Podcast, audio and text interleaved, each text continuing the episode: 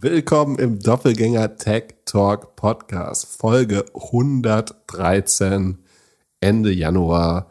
Wir sprechen über Gründerfragen, ob man zur Höhle der Löwen gehen sollte, was Andreessen Horowitz gerade finanziert hat, dann aktuelle Aktienlage, äh, Sparplan, jetzt rein, wo würde Pip investieren, wenn er jetzt irgendwo 50.000 Liquidität hätte und natürlich ein bisschen Earnings. Wir haben Home 24 und machen live Microsoft. Dazu noch ein bisschen, was so diese Woche noch kommt und die ein oder andere News. Ja, gib ein bisschen Gas. Äh, in 40 Minuten müssen wir durch sein, äh, sonst müssen wir Zoom upgraden. das war auf jeden Fall der Screenshot des Tages oder der Woche. Kann man also wir wollten es ja eigentlich nicht weiter thematisieren, aber es ist das vorläufige Highlight der Woche tatsächlich. Das ist ein berühmter TV-Unterhalter gestern zusammen mit der Comdirect äh, ein Meeting gebroadcastet hat, wo einer der äh, Teilnehmer nach 40 Minuten rausgedroppt ist, weil die Zoom-Lizenz nicht, also die Basic-Lizenz, die kostenlose von Zoom, leider nur für 40 Minuten gut ist. Und dann hat das Meeting ein bisschen früher gestartet. Aber bei 1,9% Managementgebühr fällt das nicht ab, wenn man außerdem noch ganzen Raketenwissenschaftler beschäftigen muss. Ja. Das ist ja noch, noch besser als übrigens Katie Wood gemacht. Hast du das gesehen, was sie heute getwittert hat?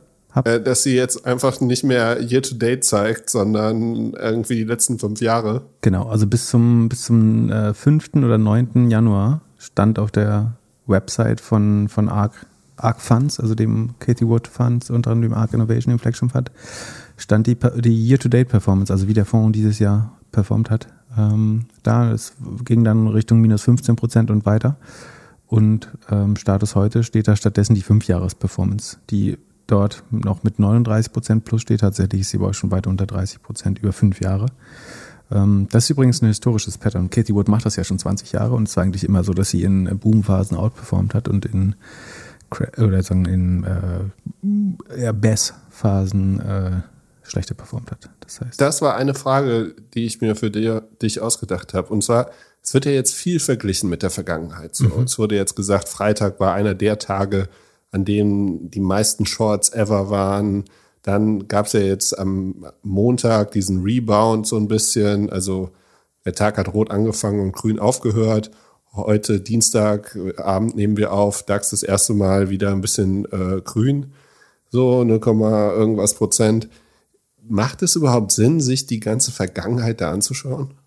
Schwere Frage. Das ist äh, so ein bisschen eine Passion äh, der also gerade der quantitativen Leute natürlich, irgendwelche Patterns zu finden, wie ähm, wenn der Dezember schlecht war, dann wird das ganze nächste Jahr schlecht oder ähm, am Freitag sind die Kurse immer schlechter oder äh, gibt, also man versucht irgendwelche Patterns, die dann im Nachhinein aussehen wie Naturgesetze, äh, herauszufinden. Das kann sinnvoll sein, aber eigentlich gibt also es gibt auch eine goldene Regel, die dagegen steht, halt, die halt das der vergangene Performance kein Indikator für zukünftige Ereignisse ist eigentlich. Also ähm, das, du, du kannst, also wir sagen es ja manchmal bei Netflix, dass sie sehr regelmäßig mit einer gewissen Regelmäßigkeit enttäuschen.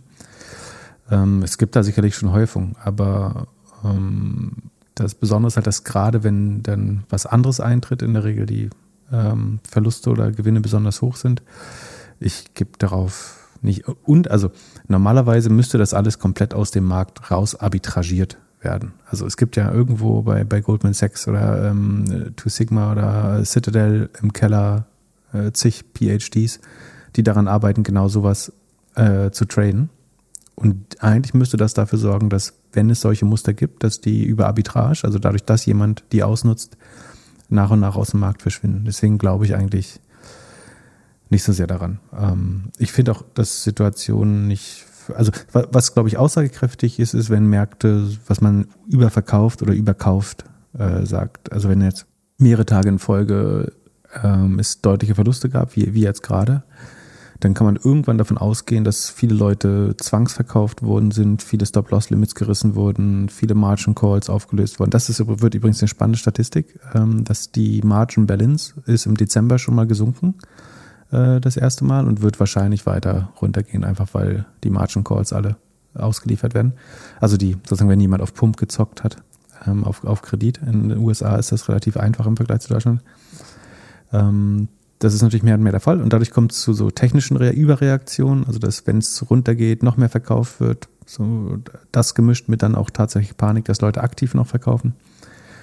Und äh, dann hat man irgendwann so einen Punkt, wo die vier, die, die, ähm, die Angst oder die Panik besonders groß ist.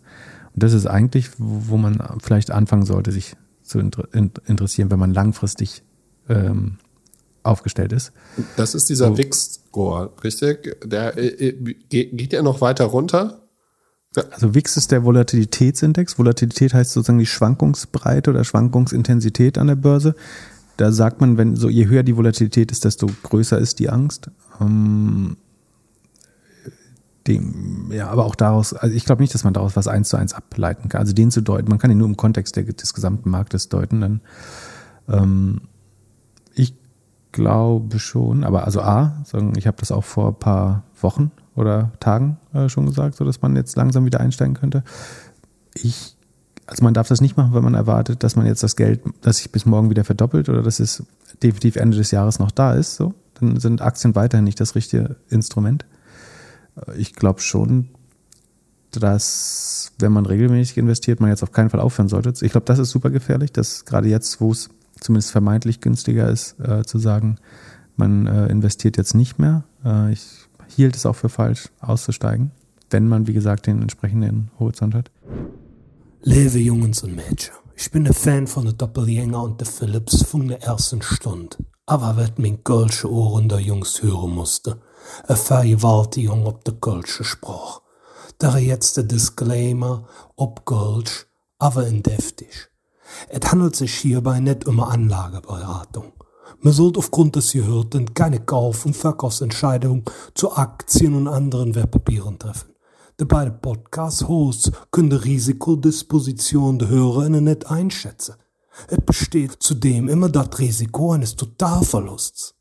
Ihr solltet immer euren eigenen Research machen, um selbstständige Entscheidungen zu treffen. Solltet ihr aufgrund der Informationen im Podcast handeln, macht ihr das auf euer eigenes Risiko und die beiden Philips können unmöglich für etwaige Verluste haften.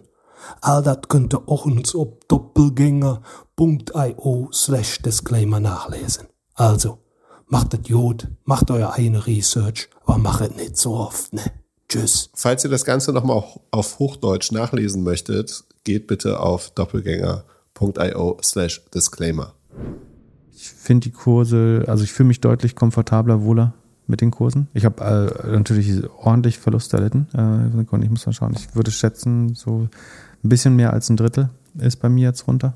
Ich glaube, ich habe konkret, also ich habe die Apps gelöscht und schaue nicht mehr rein, weil ich sonst zu oft reingucke. Und ich habe jetzt so das Gefühl, ich bin minus von dem Zeitpunkt an, als wir den Podcast angefangen haben. Ja, du hast ja auch App, du hast ja auch Apple und sowas, ne? Also genau. Und dann auf der anderen Seite die schützen dich ja auch. Genau. Auf der anderen Seite habe ich dann mir eingeredet, ich habe sowas wie Apple und Amazon und das vor allem irgendwie äh, maßgeblich, äh, dass ich da, und und sagen mir einfach, das ist eigentlich Value. So, da kann nicht viel passieren. Hm.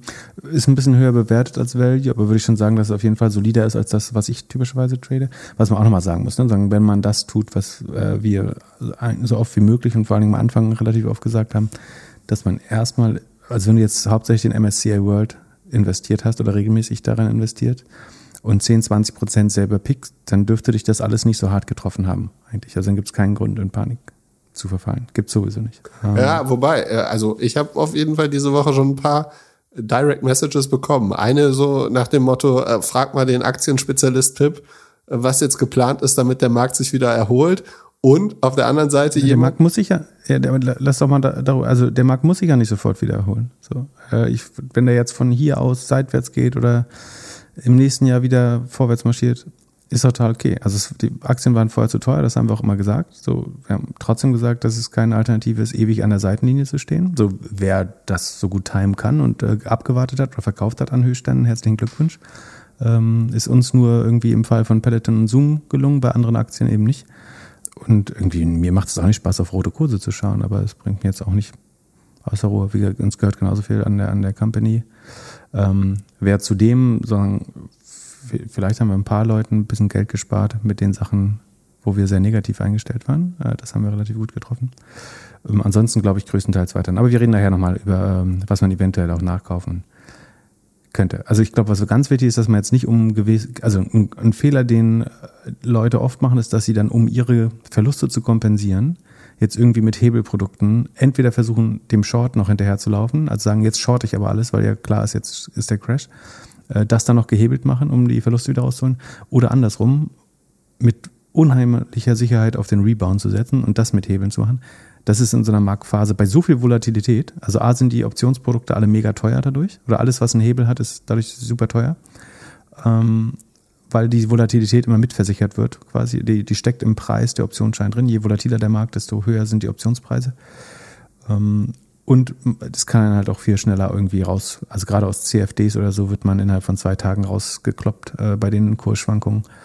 Ähm, deswegen jetzt nach und nach nachzukaufen, das könnte eine Option sein, wenn man langfristig investiert und wenn man das Geld über hat und wenn es nicht der letzte Pfennig ist. Ähm, ich würde jetzt nicht das Haus verkaufen oder beleihen dafür, aber wenn man äh, regelmäßig spart, dann kriegt man jetzt halt mehr Aktien für sein Geld. Aber ich würde, also das, das Beste, man kann, ist einfach so weitermachen wie immer und seine Strategie nicht an, ich, ich, also ist meine Position, nicht anpassen. So. Mich, mich trifft das jetzt auch härter, weil ich eben äh, viel Stockpicking mache und fast nur Growth Investing. Ähm, das ist mir auch bewusst, dass, wie gesagt, dass wenn ich ein Jahr verdreifache, dass das nächste sich dann auch mal, äh, dass dann auch ein Drittel fehlt. Und hast du schon mitbekommen, wer unser Hörer des Monats ist? Ähm, hast du im Discord gerade geschrieben? Ja, äh, Christopher Steinweber. Steinweber. ist Hörer des Monats und hat den Mega-Hack gemacht. Er, also er hatte vorher, wir haben ja gefragt, warum die äh, letzte Folge so gut funktioniert hat, ob wir irgendwas übersehen hätten. Und ähm, man scheint es gegenseitig jetzt äh, auch mal anderen Leuten zu empfehlen. Christopher hatte geschrieben, er hätte es zwei äh, Leuten empfohlen. Daraufhin habe ich auf sein LinkedIn geschaut und er hat den besten Growth Hack ever gemacht. Er hat Podcast Doppelpunkt, Doppelgänger Tech Talk Podcast und noch ein paar andere Podcasts hingeschrieben. Äh, absolut mega. Also äh, als was? Als was hingeschrieben? Äh, als äh, die äh, was ist das? Unterschrift unter dem Namen. Also wenn du seinen Namen jetzt auf, äh, auf LinkedIn suchst, dann siehst du Doppelgänger Tech Talk. Besser, also mehr Sichtbarkeit kann man uns auf, auf LinkedIn nicht geben, nicht schenken. Vielen Dank dafür. Äh, oh, sehr gut. Äh, hätte ich äh, ja, ja nicht so retten wir so den Februar. Oh Gott, nächste Woche ist schon Februar. Ja, so, wir müssen, also Januar zu verdoppeln wird schwierig. Und ich hatte auch gar keine Zeit für TikTok heute. Ich habe heute äh, Spannungskopfschmerzen äh, und bin nicht 100% fit. Äh, ich entschuldige mich schon mal äh, vorher, aber äh, wir wollten es natürlich trotzdem aufnehmen. Ähm, wie gesagt, wir, wir können ja nur 40 Minuten machen. Aber ich habe gelernt heute von äh, André Costolani, ähm, Börsengewinne sind ähm, Schmerzensgeld. Äh, erst kommen die Schmerzen, dann kommt das Geld. Von daher äh, erwarte ich einen Geldregen, wenn ich heute noch diese äh, Kopfschmerzen durchleide weiter. Da lachst du eine, eine Woche rote Zahlen und du kriegst Kopfschmerzen. Wie? Nee, davon äh, kommt das hoffentlich nicht. Das ist, ich werde bestimmt wetterfühlig oder so. Keine Ahnung, ich habe sonst nicht so auf Kopfschmerzen. Aber vielleicht leide ich deswegen auch extra. Dann haben wir eine Frage von einem Unternehmer bekommen, der hat ein Bootstrap-Startup und ist am Überlegen, bei der Höhle der Löwen sich zu bewerben oder vor die Kamera zu gehen. Gelernt wurde, dass Fernsehen funktioniert also, dass wenn sie im Fernsehen sind mit ihrem Startup, dass sie dann mehr Anfragen bekommen, mehr Umsatz machen. Von den ja, Leuten, von den Löwen und Löwinnen würde keiner jetzt so wirklich passen. Und das Geld scheinen sie auch nicht so ganz zu brauchen. Sind aber trotzdem überlegen, ob sie es machen sollen oder nicht. Die Gefahr ist, dass er wohl gehört hat, dass im späteren Falle ein VC es nicht so super spannend findet, wenn die Firma vorher im Fernsehen bei dem oder ähnlichen Formaten gewesen ist. Ich finde es ja gut, dass die Erwägung, dass man da tatsächlich Investment äh, annehmen würde, überhaupt nicht vorkommt. Ähm, was, was, würdest du dann sagen dazu? Mm, ich würde es, also äh, wenn ich einen guten Shopify-Shop hätte und ich wüsste, ich kriege das Ding abverkauft, dann würde ich es machen. Und dann wäre vielleicht eh meine Hoffnung irgendwie so äh, Dümmel oder so, dass das funktionieren könnte oder dass der mir helfen kann. Wenn ich so ein B2B-Produkt hätte, würde ich es, glaube ich, nicht machen, weil die Leute, die diese Entscheidungen treffen, wahrscheinlich nicht mehr die Show gucken. Also das ist ja schon, mhm. ist ja schon eher ein Format, was. Aber wird es ein Stigma? Also äh, erwartest du eine negative Signaling-Wirkung dadurch? Negativ nicht, aber ich würde mir vorstellen, dass ich die Zeit und das Geld irgendwie besser investieren könnte. Mhm. Mit einer Konferenz, mit irgendwelchen anderen Auftritten in Podcasts, mit aber TV Kampagne. Hat schon, TV hat schon krasse Reichweite auch. Ja, ich würde mir eher überlegen, ob ich irgendwie in Spiegel TV komme oder äh, Galileo oder sowas. Ja, ist gar nicht so einfach, glaube ich. Ja, was würdest du machen? Aber du sagst ja selber, bei D2C würdest du es wahrscheinlich. Ja, genau. Also, wenn ich jetzt hier irgendwie äh, essbare Sneaker hätte, äh, äh die, die, die man dann später, wenn man sie nicht essen möchte. Essbaren Kochlöffel. Da, dann, dann würde ich das auf jeden Fall machen. Oder äh, ja, äh, also ich glaube, wenn du so. wenn, wenn, wenn du Was geht in deinem Kopf ab, dass essbare Sneaker deine erste Idee sind? Oh Gott, ich kriege das nicht mehr aus dem Kopf. Sehr schön. Also bei, bei D2C-Produkten kann das durchaus Sinn machen, das sozusagen für die Publicity oder für den Abverkauf tatsächlich äh, einfach gesagt zu machen. Dann so in der Regel ist es aber so, dass viele der Gründer also ich höre mehr und mehr Leute, die sagen, sie wollen es nur deswegen machen und ich glaube, deswegen checkt das Produktionsteam inzwischen auch oder ist die Vertragsgestaltung so, dass du nur, also der Fall, dass du da hingehst und dann zu allen Nein sagst, wird mehr oder weniger ausgeschlossen, glaube ich, weil das zu oft probiert wurde. Weil in der, in der Regel sind die, die Gründer ja vielleicht nicht erfolgreicher oder noch nicht, aber schlauer als, als die Investoren. Ähm, und da sind natürlich viele mit genau dem Motiv hingegangen. Und das versucht man jetzt natürlich auszuschließen, so ein bisschen. Ähm, ansonsten halte ich es immer noch für, für die beste Product Placement Show für Consumer-Produkte, äh, ehrlich gesagt. Aber so einfach wurde es eben nicht gemacht. Ich würde sagen, wenn, wenn du äh, irgendeinen nützlichen Plastikquatsch oder was weiß ich, oder S-Bahn-Kochlöffel oder Turnschuh hast, äh, da irgendwie ein Viertel an Ralf Dümmel abzugeben, ist vielleicht gar nicht das Dümmste äh, der Welt. Wenn es irgendwie so einen anderen Quatschdeals äh, irgendwie für 50.000, 30 Prozent oder so sind, dann sollte man das natürlich nicht machen. Das sollte man eigentlich auch nicht im Fernsehen zeigen, sowas, weil das kommt tatsächlich in der Venture-Szene eigentlich ja nicht so vor. Die Frage ist, hat es ein negatives Signaling? Da würde ich jetzt sagen, also A, du kannst es ja einfach nicht erwähnen. Ich würde jetzt nicht davon ausgehen, dass irgendein echter VC sich das anschaut. Also fände ich komisch. So richtige Downside sehe ich nicht. Aber ich meine, in die A-Klasse irgendwie der Gründer kommst du damit ganz sicher nicht. Äh, gibt, glaube ich, auch ganz wenig Be Beispiel, können wir gleich mal drüber reden. Aber Hast du irgendein Produkt von denen äh, in, noch im Kopf? Ja, aus, aus so einer persönlichen Passion von mir vielleicht. Äh, aber, ähm, Essbare Sneakers? In, insgesamt, ins, insgesamt hier, also die, die Skandalprodukte. Aber die, die Frage ist, was ist wirklich erfolgreichs daraus? Äh, die Finanzguru, glaube ich, kam daher, ne? Oder irgendeine, so dann diese Mathe-App, Ankerkraut, ich glaube Y-Food auch, dann dieses äh, Bubble Water hier, dieses äh, mit, mit Geschmacksstoffen vollgepumpte Wasser die, die Mega-Unicorns sind das jetzt alles äh, nicht. Und gemessen an der Zahl der Deals ist es, weiß ich, ich würde vermuten eher unterdurchschnittlich. Aber wenn du D2C-Produkte machen willst, das, das ist eben die Frage, ist das überhaupt Venture Capital? Oder, ähm, obwohl hier, worum geht es hier? Wie beschreibt er das selber? Gründungsteam, D2C, ja. Ich, glaube, es gibt eine Kategorie, für die funktioniert das relativ gut. Dann muss man halt schauen, dass man nicht zu sehr über den Tisch gehauen wird. Ähm, und für alle anderen ist das totaler Quatsch, glaube ich. Ist ja, man hat irgendwie einen sehr starken, wenn du irgendein Produkt hast, was wirklich die breite Bevölkerung betrifft, irgendeine super App, äh, also nicht super App, sondern eine, eine super App, die jeder gebrauchen kann, dann könnte man sich vielleicht überlegen. Ja, Aber ich hatte eben überlegt, ob die als Junior irgendwie auch so eine SaaS-Persönlichkeit bräuchten. Aber das ich, klappt wahrscheinlich in der breiten Masse überhaupt nicht. Quatsch. Nee, nee, Quatsch. Da würde sich auch keiner für hergeben. Glaube ich nicht, ehrlich gesagt, dass irgendjemand das, irgendein seriöser Investor sich da hinsetzen würde. Ähm, und das andere ist, ähm, ich glaube, dass mit der Anschlussfinanzierung hat sich damit relativ klar erledigt. Was ist also schlimmer, also, Crowdfunding oder Löwe? Ja, das ist eine sehr gute Frage. Ähm, vergleichbar, würde ich sagen.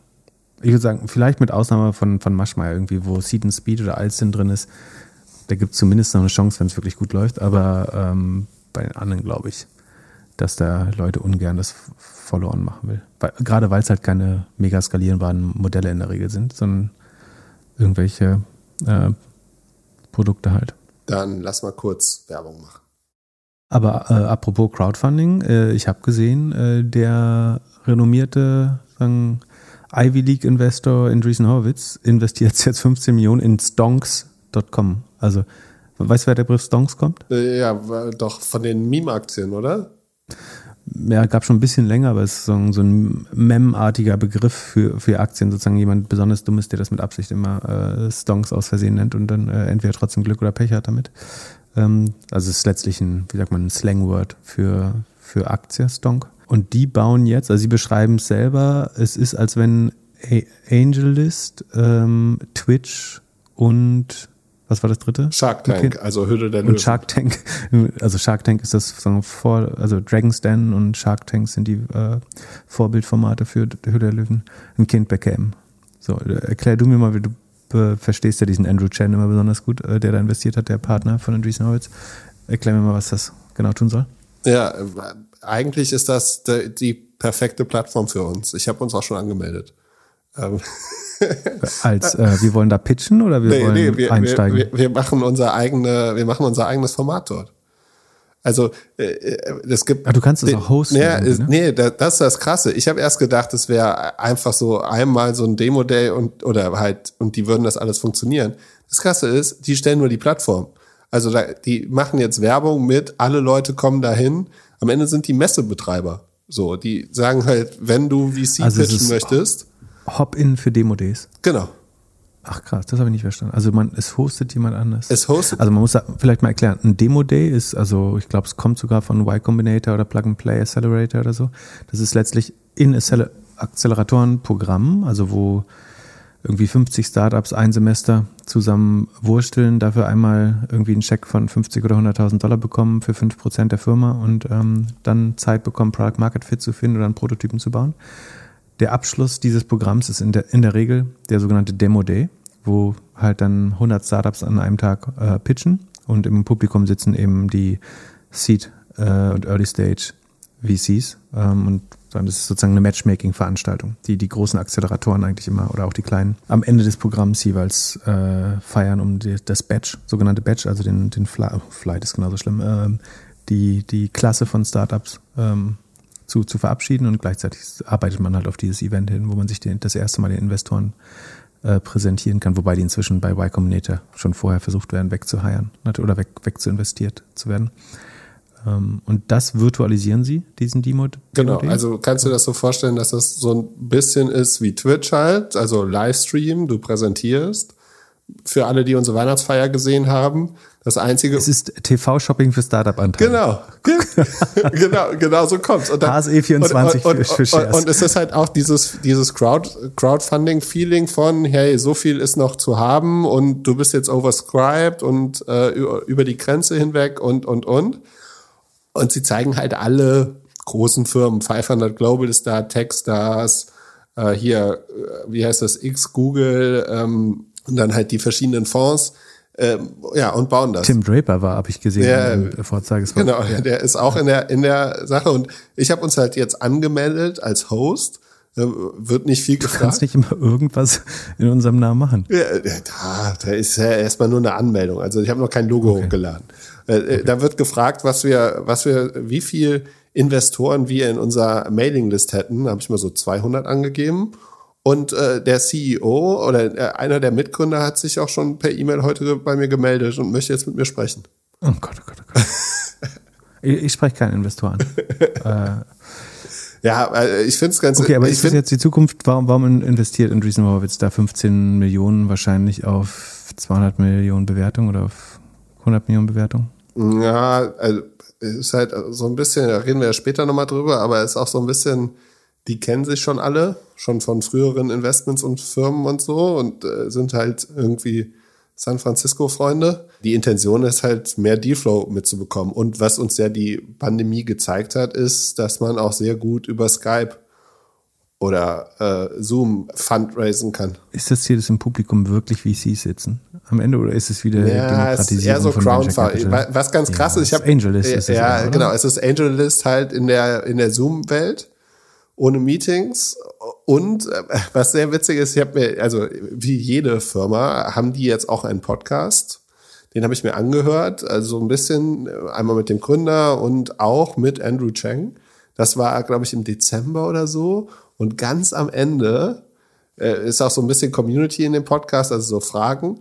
Ganz am Ende liest der CEO, der macht den Podcast, liest so vor, so, ja, Stonks sollte über Stonks die Runde machen.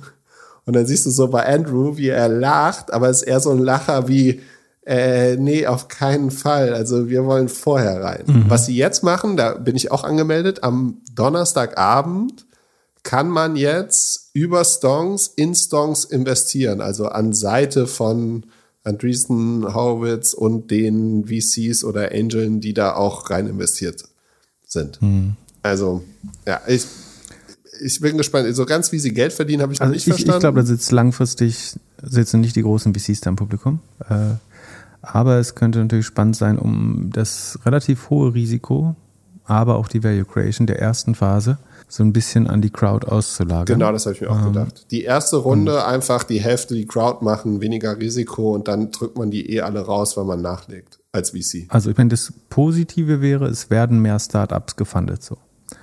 Die Frage ist, ist das gut oder schlecht? Ja, und das Positive, ich glaube, äh, global könnte es schon positiv sein. Also, dass es halt nicht nur Valley-Startups sind oder amerikanische, sondern dass sie halt globaler gehen.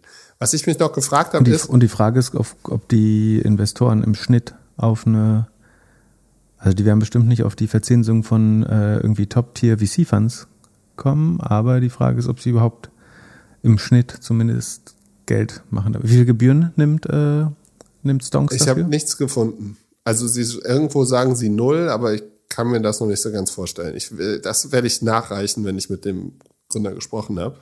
Was ich mich noch gefragt habe, ist, ähm, wie sieht das denn aus mit uns? Also können wir in amerikanische Startups investieren als Angel oder müssen wir dafür akkreditiert sein oder so? Du musst in den USA, ich weiß nicht, ob die äh, Rechtsprechung des Startups oder des Angels dafür zählt, ehrlich gesagt. Ähm, aber du musst in den USA auf jeden Fall akkreditierter Investor sein. Und das heißt, ähm, dass du, ich glaube, ab einer Million Net Worth bist du schon. Ähm, oder relativ viel Einkommen äh, irgendwie im sechsstelligen Bereich. Und dann musst du genau, irgendwie genau, auf der Government-Seite irgendwas anklicken und einreichen, oder wie? Ja, du musst das nur einmal bestätigen, äh, genau, dass du also am Ende ist es, dass du genug Geld hast, äh, so dass dir das nicht, dass jetzt nicht dein Leben ruiniert. Ja. Aber es ist relativ hoch die Grenze. Also in Deutschland kann das ja theoretisch jeder. In Amerika musst du, ich, ich glaube, 200.000 verdienen und eine Million haben oder irgendwie so in dem Dreh. Ja, also spannendes Produkt. Ich würde nochmal abchecken, aber es so ein bisschen hat es auch so einen Beigeschmack mit, dass man jetzt nochmal andere Leute da irgendwie zeigen möchte, wie einfach es ist, Angel zu sein. Und was man halt echt nochmal jedem klar machen muss, ist, es ist nicht einfach und selbst diejenigen, die irgendwie sagen, sie sind bei Uber als erster reingekommen, haben irgendwie neun, gefühlt 90 Prozent des Angel-Gelds auch verbraten. Ne? Also so. Das, das, ist ja auch normal, aber das holt das Uber dann ja 200-fach äh, raus. Ja, aber Die, findest du das, also findest du das Uber über so eine Plattform und mal angenommen, äh, jemand baut so ein Uber, nutzt der so eine Plattform oder geht der direkt zu den nee. Top 3 VCs? Nee, das ist ja das übliche adverse Selektionsproblem, dass die, die guten Leute alle direkt zu äh, Andreessen, Sequoia, Coastler und so weiter gehen. Der, du hast auf jeden Fall eine Adverse, also es ist der, der Rest sozusagen, in dem du fischt. Das, das Shark Tank fischt äh, irgendwie ähm, in, in, dem, in der Restesuppe. Ähm, oder das Crowd Shark Tank. Die Frage ist, also A, ich, ich halte es trotzdem für gut, es werden dadurch mehr Dinge gefundet, die sonst kein Funding bekommen. Und das andere ist, ist jemand, der diese Crowd überzeugen kann, testet das nicht schon auch darauf, dass man gut am, am Ende Storytelling wird immer mehr als 50 Prozent deines Jobs sein. Und wenn du die Crowd überzeugen kannst, die, die Frage ist, warum kannst du dann keine in Anführungsstrichen richtigen Investoren überzeugen, aber theoretisch ist das ja schon auch ein, ein guter Vetting-Mechanism. Ähm, aber ich meine, kannst dir auch alle möglichen äh, Dinge, also Sorten von Fraud schon vorstellen, die da passieren könnten.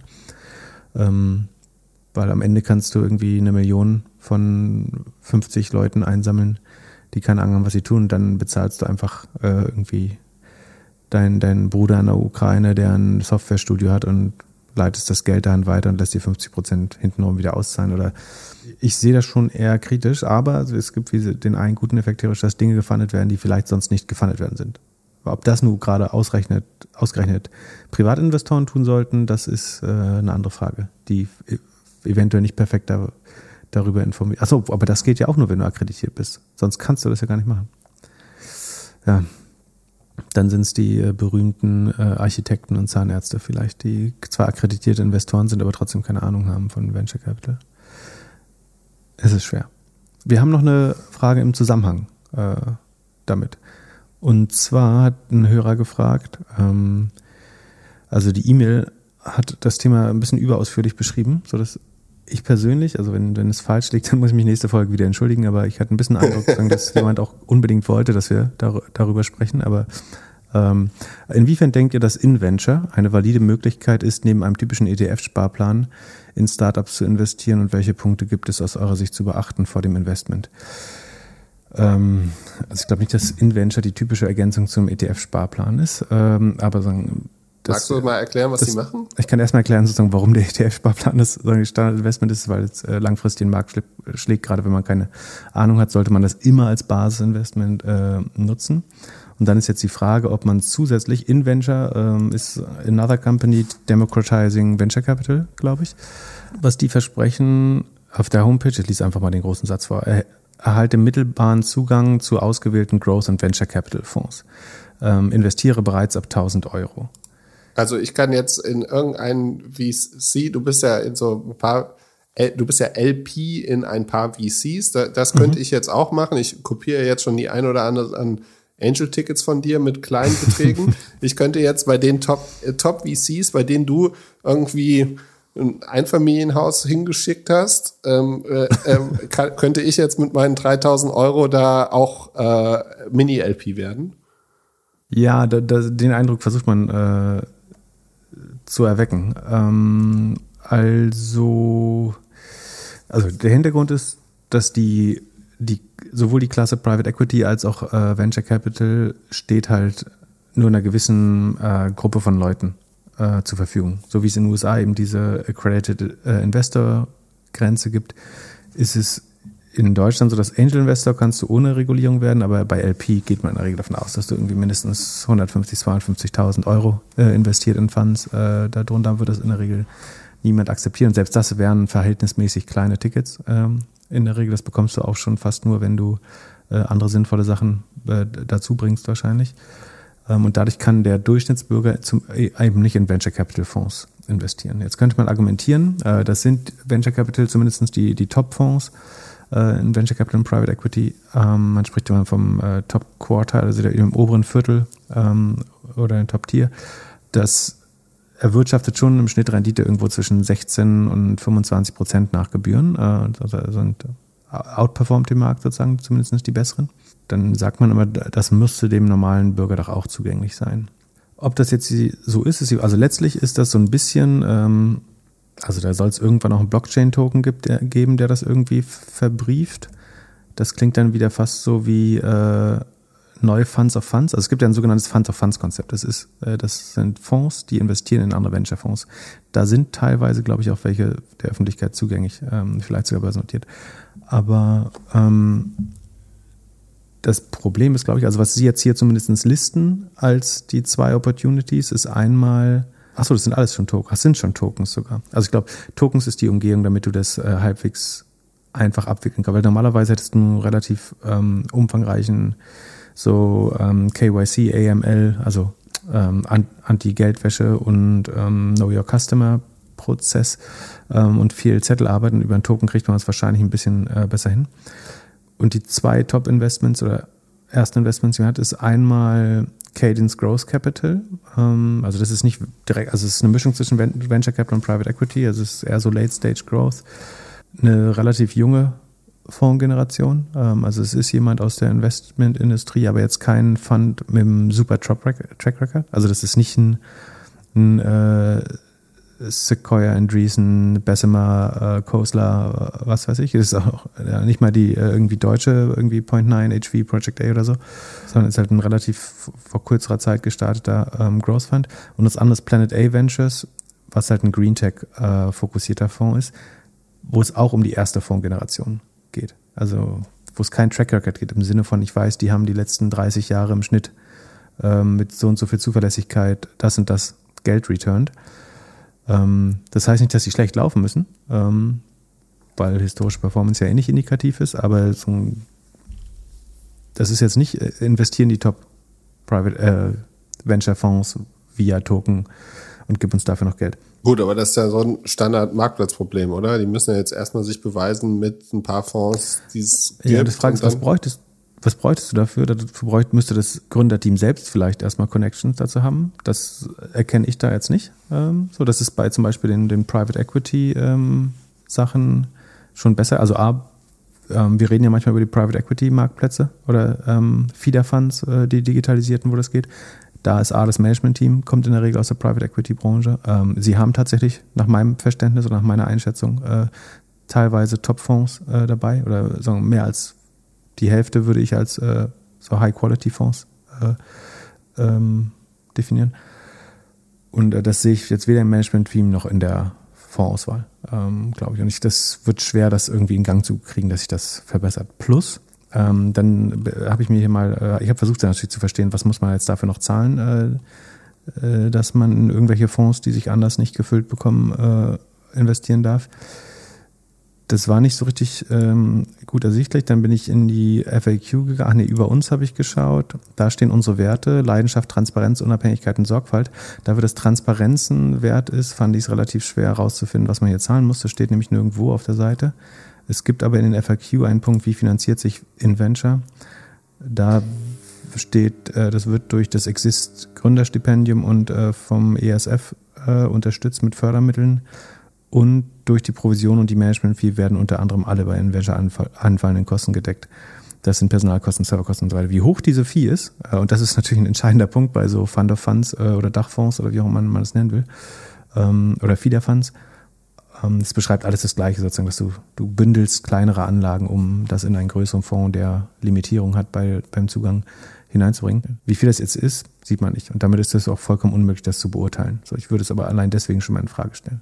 Ich bin mir nicht sicher, ob es sinnvoll ist, ähm, Venture Capital zu demokratisieren. Ähm, man könnte das in einem sehr breit gestreuten Ansatz machen. Aber auch dann hast du das Problem der adversen Selektion wieder. Du könntest sagen, dass für, also A, diese Venture-Fonds laufen ja über zehn Jahre ähm, teilweise ein bisschen länger. Kann der Durchschnittsanwender oder Anleger zehn Jahre wirklich auf sein Geld verzichten und damit leben, dass er es äh, in einem geschlossenen Fonds erst dann zurückbekommt? Oder sagen, du investierst über drei, vier Jahre und dann in den nächsten fünf, sechs Jahren, dann kriegst du langsam Rückflüsse. Ist jetzt auch nicht, dass du alles am ersten Tag einzahlst und am letzten rausholst, aber prinzipiell bindest du dein Geld relativ lange. Ähm, und es gibt auch Gründe, warum das nur einer gewissen Klientel äh, zugetraut wird. Ähm, jetzt könnte man das so ein bisschen mitigieren, indem man sehr stark streut und das so ein bisschen rollierend macht, sodass immer Geld reinfließt und immer auch wieder Geld rausfließt. Das hört sich aber dann mehr wie ein Schneeballsystem an. Ja, das ist eine andere Gefahr, äh, dass sowas entstehen wird. Aber vor allen Dingen hast du auch dann das Problem, dass warum sollten die besten Fonds der Welt äh, dieses Geld annehmen? Also die können sich äh, irgendwie von den Top-CEOs äh, anderer Firmen äh, aus ihrem Netzwerk Geld geben lassen. Die können sich von anderen Venture-Kapitalisten die die Runden, also die so äh, ihnen, ihnen Kunden besorgen letztlich oder Investments besorgen, aus ihrem Netzwerk, was viel, viel nützlicher ist, Geld holen. Warum sollten sich ausgerechnet das dümmste Geld der Welt holen? Äh, wo am Ende noch jemand sieht, dass ihre Performance geschmälert wird, weil noch eine Management-Fee on top rausgeholt wird. Ähm, und Du hast ja auch Informationspflichten und will ich zum Beispiel, dass meine, also entweder bekommt der Endkunde von Inventure nicht alle Informationen aus dem Fonds, das wäre eigentlich doof, weil das bekommst du als LP normalerweise, wie das letzte Quartal lief, wo wurde investiert, wie entwickeln sich die Companies etc., wo, wo sind Exits passiert. Und entweder ist der Kunde der Gearschte, nämlich dass er das nicht bekommt, weil er in einem Feederfund drin ist, oder andersrum, als, als VC möchte ich eventuell nicht, dass jeder Hinz und Kunz diese Daten bekommt. Das nervt teilweise schon, äh, dass äh, die LPs das überhaupt bekommen äh, und eventuell weiterleiten zu anderen Startups und was weiß ich. Also ähm, beispielsweise, dass jetzt gerade eine Runde geclosed wurde für irgendwie das Unicorn und man möchte es eigentlich erst in sechs Monaten in der Presse haben. Genau, also es hat so, ein, so dieses Reporting hat immer einen Zeitverzug, also du erfährst es nicht am gleichen Tag in, in der Regel, so, aber du, keine Ahnung, die versuchen natürlich ihre Ventures auch darzustellen, transparent und dann bekommst du eventuell die Unit Economics von einem Konkurrenten oder so. Das willst du ja eigentlich vermeiden. Ähm, und deswegen würde ich nicht, also das ausgerechnet das das Top-Quartal der, der VCs jetzt damit mitarbeiten, halte ich für unwahrscheinlich. Und das wiederum heißt, weil die restlichen 75 Prozent ähm, machen nämlich schon gar nicht so eine gute Rendite mehr. Wenn du dann noch Managementgebühren abzahlst, dann bist du schon wieder, ich würde vermuten, unter Public Markets, eventuell sogar unter äh, fixen, Fix-Income äh, Anleihen von, von der Rendite, weil das auch sehr kopflastig ist. Also die Top-Fonds machen unheimlich viel Rendite. Und äh, das mit hier vielleicht noch ein bisschen und unten wird auch irgendwo Geld verloren, teilweise von irgendwelchen Corporate VCs. Ähm, von daher, ich halte das, also ich, ich würde es eh nicht machen, sozusagen, weil ich, ich habe jetzt auch nicht Access zu einem Sequoia oder ähm, Andreessen natürlich, aber ähm, so irgendwo kriege ich mein Geld schon untergebracht, äh, bei, bei ansonsten auch sehr guten deutschen VCs. Ich glaube nicht, dass es richtig für Kleinanleger ist, ehrlich gesagt. Äh, ich glaube, dass die nicht bessere Konditionen dadurch bekommen. Ja, ich glaube, für Kleinanleger könnte es nur funktionieren, wenn der VC es selbst macht und wenn halt dann auch klargestellt ist, dass man halt verschiedene Informationen nicht bekommt und ja, und daraus vielleicht irgendwie eine Story macht, die für den VC auch irgendwie gut ist. Also stell dir vor, dass ja, junge Gründer, die vielleicht da eine Runde machen wollen, da schon rein investieren können oder äh, wie auch immer. Also ich glaube, storymäßig kriegt man das schon hin. Die Frage ist, wie wird es dann gelöst? Irgendwie über die Blockchain oder äh, gibt es VCs, die an die Börse gegangen sind? Früher vielleicht? Ja, es gibt so ein paar publicly listed VCs, aber das ist auch keine Erfolgsstory, man, also mit Verlaub. Ja. Ähm, da gibt's, also gibt es, aber keine erfolgreichen, kann man auch relativ klar sagen. Und ähm, da, das andere ist auch rein vom Geschäftsmodell, wenn die Mindesteinlage, also letzte Woche stand auf der Homepage noch zweieinhalbtausend, jetzt ist es auf einmal tausend.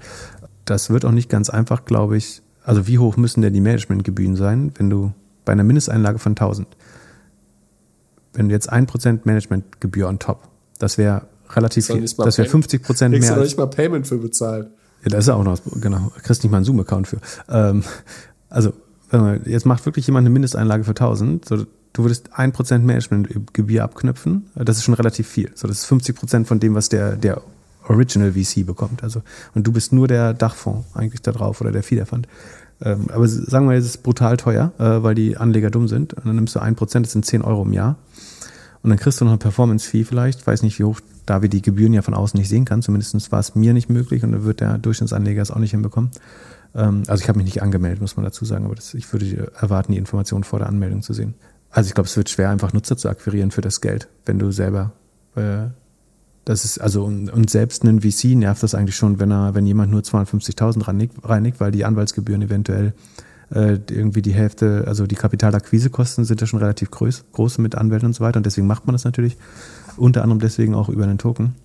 Ich weiß nicht, ob das die Welt besser macht. Äh, und ich bin mir relativ sicher, dass es nicht funktioniert, ehrlich gesagt. Äh, wenn doch, freue ich mich. Es sind Gründer und ich wünsche das auch allen, wenn es in Good Faith alles gebaut ist und es ist bestimmt.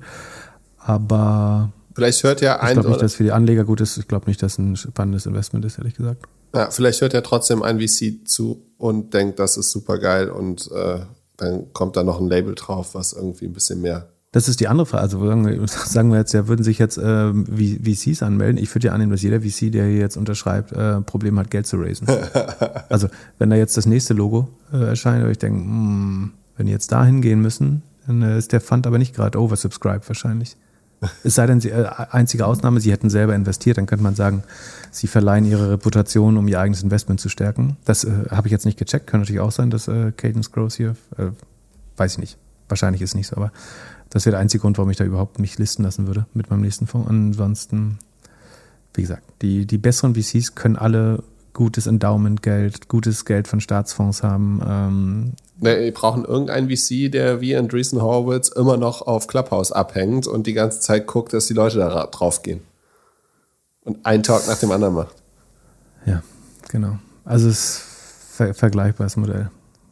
Na gut, äh, ich hoffe, das hat geholfen. Wenn ihr euer Produkt auch vorgestellt haben wollt bei uns. Äh, nee, also ich weiß es nicht. Äh, es, äh, ja, vielleicht war es auch einfach ernsthaftes Interesse. Ähm, aber ich erinnere damals an die äh, Netflix-Serie dem Schauspieler, den ich diffamiert habe und mich entschuldigen musste hinterher. Ja. Wenn, wenn wir irgendwas falsch verstanden haben, dann sagen wir es nächstes Mal auch anders. Dann äh, gern melden. Obwohl, es wird vielleicht auch nicht besser. Weiß man nicht. Pip, hier ist wieder die Frage. 50.000 Euro. Welche fünf bis zehn Growth-Aktien holst du aus deinem Hut? Welche alte Liste guckst du dir an? Was für Ideen würdest du jetzt in die Welt rausgeben? Oh, äh, gute Frage. Also Äh, anders anders ge gefragt, ist der Luftballon langsam leer oder kommt da noch mehr Luft raus? Nee, ich glaube, also äh, ich gucke tatsächlich meine Liste, die ich früher mal rausgegeben habe. Ähm, die ist ja irgendwie hat äh, Google Sheets da mal einen Fehler, aber da sieht man ja so ein bisschen, was, was sich äh, verbilligt hat. man sagt immer, wenn man die Aktie mag, verbilligt äh, und wenn man sie nicht mag, sagt man, ist abgestürzt äh, oder eingebrochen. Also ich ändere nicht meinem Grundding meine Meinung über Aktien. Was aber schön ist, dass manche de- deutlich stärker verloren haben, manche deutlich weniger und das ist, glaube ich, schon ein Indiz dafür, was vielleicht mehr oder weniger Substanz hat, nicht immer, aber kann schon. Was ich äh, halte, also ich habe keine Aktie verkauft. Ich überlege tatsächlich, der Transparenz halber würde ich das mal äh, sagen, ähm, ich habe wahrscheinlich kurzfristig einen Liquiditätsbedarf ähm, und im Moment glaube ich, Sekunde, ich schaue noch mal rein, aber im Moment glaube ich am ehesten tatsächlich, dass ich äh, das von der Amazon-Position wegnehmen würde. Alle anderen sind auch gar nicht groß genug. Ähm, Snowflake wäre noch eine Option, aber ah, schwer, schwer, schwer. Snowflake wäre besser, weil die keine Gewinne haben bisher. Echt, aber auf Amazon musst du doch auch Steuern zahlen. Genau, bei Amazon muss ich Steuern zahlen, bei Snowflake sind nur Verluste drauf. Vielleicht mache ich auch Snowflake. Aber bei Amazon, langfristig bin ich mega bullish für Amazon weiterhin. Ich bin mal relativ sicher, dass die Retail-Umsätze relativ oder die Marketplace-Umsätze relativ schlecht aussehen werden. Und obwohl mich das nicht juckt, wird es Leute vielleicht verstören. Ähm, vielleicht geht sogar Werbung, AWS wird, glaube ich, stabil sein. Werbung könnte sich ein bisschen äh, verlangsamen, das Wachstum, obwohl das äh, insgesamt ja bombastisch ist. Ähm, es fehlt mir weniger selbst an Konfidenz da, sondern ich habe eher Angst, dass äh, andere Leute das erschreckt, dass Amazon nicht mehr irgendwie für zig hundert Millionen im Jahr, Milliarden im Jahr hinzugewinnen kann. Da bin ich mir noch nicht sicher, ob ich das äh, mit, mit Amazon oder Snowflake mache. Beides aber nicht aus Überzeugung, sondern nur aus Bedarf. Also, Ich, ich glaube ja, dass Amazon der absolute Inflationsgewinner ist, weil? weil die Leute mehr auf den Preis gucken. Und wo kaufen Leute, wenn sie Commodity oder Sachen auf Preis checken? Ich glaube, der Preis ist, die, bei so normalen Gütern ist das überhaupt nicht angekommen, die Inflation, habe ich das Gefühl. Das ist wirklich sehr Leben, alles was mit Öl produziert, äh, gut, aber hauptsächlich äh, Lebensmittel und Energie schon äh, und Autos. Ich glaube, so die normalen Güter. Du hast ja äh, bei Technologie äh, und vielleicht auch Kleidung und so schon immer noch deflationäre Tendenzen. Also das, die LCD-Bildschirme und die, außer das iPhone wird ja trotzdem noch alles günstiger. Ähm, und ich glaube eigentlich dann, wenn es Retail schlecht geht, dann sollte Amazon, ich glaube immer, dass so Krisen die Katalysatoren sind und ich glaube, dass Amazon auch tendenziell gewinnen wird, weil sie, glaube ich, bessere Chancen haben, überhaupt noch ihre Workforce äh, im, imstande zu halten. Ähm, und die Logistik besser im Griff haben als andere im Zweifel. Und das alles wären eher die Herausforderungen der nächsten Zeit, glaube ich. Also wie gesagt, langfristig bin ich bullish, aber ich will nur sicherheitshalber mal sagen, A, glaube ich, dass die Ergebnisse, ich glaube, die werden schlecht aufgenommen werden, was ich schade finde, was mich normalerweise nicht jucken würde als langfristigen Investor. Ähm, aber da ich eh irgendwas verkaufen muss, dann schiene es opportun, das vielleicht zu machen, aber eigentlich glaube ich nicht dran. Ich weiß auch nicht, vielleicht wird es auch, was kann ich noch? Snowflake ist im Minus, SEA ist die Position zu klein, Mercado Libre hat zu viel Gewinne, BioNTech ist auch zu klein. Nee, also es wird Snowflake oder Amazon wahrscheinlich, schade. Es wird Ansonsten, Snowflake. bitte? Es wird Snowflake. Ja, die sind natürlich teuer, aber das sind ja auch die, die am schnellsten wachsen. Wenn die halt weiterhin, ach man, nee, ist auch eigentlich ein Überzeugungstitel, den ich nicht runter will. Ähm, also ich glaube, was, ich meine eigentlich, es ändert sich nicht. Also das ist ja der groß, das große Problem von ähm, Börsenzeitung und Börsenpodcast ist, dass man jede Woche mit einer neuen Idee um die Ecke kommen muss. So. Und äh, das machen wir eigentlich, also manchmal schon, weil ein Hörer was fragen, dann gucken wir uns das an oder wenn wir selber über was stolpern. Aber meine Favoriten äh, ändern sich nicht. Ich würde vermutlich China nicht mehr ganz so hoch bewerten wie in der Vergangenheit. Ähm, ich finde Coinbase spannend. Ich finde ZipRecruiter nach wie vor spannend. Ähm, ich finde BioNTech auf dem jetzigen Niveau wieder spannend. Ähm, ich finde meine Lieblings, alles was Cloud-Infrastruktur ist, also ähm, Cloudflare, Datadog, Twilio, ähm, ist, hat sich schön verbilligt. Ähm, HubSpot weiterhin, CrowdStrike, alles was ähm, in der Security ist, also äh, Zscaler, Sentinel One, äh, ähm, CrowdStrike, Snowflake, wie gesagt, würde ich, hätte ich Geld, würde ich vielleicht sogar nachkaufen. Ähm, HubSpot habe ich gesagt. DocuSign habe ich langfristig auch kein Problem mit, finde ich, hat jetzt kurzfristig aber schon enttäuscht. Das ist vielleicht das Einzige. Asana finde ich gut. Elastic geht so. Ich würde wahrscheinlich mich nicht mehr in E-Commerce einkaufen dieses Jahr. Also ein, ein ähm, SEA Limited oder Mercado Libre würde ich vielleicht nicht nachkaufen. Shopify auch nicht. Die hat der 10x DNA, 10x DNA hat äh, Mercado Libre aufgenommen. Ähm, Shopify auch nicht, genau. Shopify würde ich, auf, würde ich nicht nachkaufen. Ähm, alles, was E-Commerce ist, würde ich schon eher meiden. Payment Square ist eigentlich auch schön günstig geworden, sind aber auch, doch, Square hat sich halbiert. Finde ich, kann man fast Square oder Adyen könnte man auch fast wieder machen. Ähm, also wie gesagt, man, man merkt, meine Favoriten haben sich nicht groß. Ich gucke nochmal eine Sekunde hier in mein anderes. Äh, ich würde idealerweise, aber das ist jetzt auch nicht so einfach und ich will es auch nicht verkomplizieren oder Leute irgendwie zum Zocken animieren. Ähm, ich selber, wenn ich jetzt einsteigen würde, würde ich vielleicht mit einer Short-Long-Strategie einsteigen, also dass ich gleichzeitig auch Dinge shorte, von denen ich nicht überzeugt bin, aber ähm, langfristig ist es auch egal. Ähm, was habe ich hier noch? Also Acast äh, würde ich, glaube ich, sind krass günstig, also haben sich auch fast halbiert, äh, was ich auf dem Niveau für einigermaßen unmöglich gehalten habe, ehrlich gesagt, aber ähm, also ja, ich glaube, man kann ganz ja. gut unsere beiden Folgen hören, die Predictions von 2021 und von 2022, also so unsere Neujahrsfolgen. Und die 102 und die, die sind alle billiger geworden und dann kann man überlegen und ein bisschen Research machen, was man am spannendsten findet. Ja. Und also wenn wir bei irgendeiner Aktie komplett vom Glauben abfallen, dann würden wir das immer fairerweise natürlich auch sagen. Äh, wenn, ansonsten ändern sich unsere Auffassungen eigentlich nicht groß. Die Preise ändern sich äh, und ähm, ich freue mich für Leute, die es jetzt günstiger kaufen können. Ähm, ich wünschte, ich hätte Liquidität, es günstiger zu kaufen. Aber, und das heißt aber nicht, dass es kann natürlich auch jetzt noch 30, 50 Prozent runtergehen. So, das kann man nie ausschließen. Aber da, da, die Wahrscheinlichkeit für das Szenario äh, sinkt deutlich, würde ich behaupten. Aber ich glaube, das Interesse also, auch. Ich äh, finde Krypto geht auch gerade krass. Ich sehe, ich hätte nicht reinschauen. gerade. Äh, Ethereum ist bei, achso, es sind Euro, zweieinhalbtausend Euro. Ähm, aber ähm, achso genau, ich würde vielleicht, ähm, also dann, äh, ich würde auch ein, ähm, den, das Kryptokörbchen, was ich immer ganz gerne mag, äh, Ethereum, Polkadot, Flow, ähm, vielleicht Solana äh, und Crow und BNB Coin. Ja, aber also ich würde ein bisschen aufpassen bei allem, was nicht irgendwie die Top 3 Kryptos sind. Ja, das sind Top 10 alles. Ja, ja, ah, ja aber ISA war heute eigentlich bis jetzt eher im Plus. Aber ist gerade rot geworden. Das, also mit einem kleinen Teil kann man das wieder kaufen. Das Wichtigste ist, dass man seinen MSCI World Sparplan nicht ausmacht in solchen Zeiten, sondern äh, anlässt, wenn, wenn, wenn man sozusagen das Geld hat. Wie gesagt, ja. nicht mit Geld spekulieren, was nicht dafür da ist, aber. Ja, ich finde es mega spannend. Aber auf der anderen Seite habe ich auch schon äh, Nachricht bekommen, ob wir noch zweimal die Woche machen bei der aktuellen Katastrophen. Berichtslage oder es würde doch keiner mehr hören. Von den Zahlen sieht es ja genau anders aus. Also Samstag war unsere erfolgreichste Sendung bis jetzt. Ja, gerade jetzt.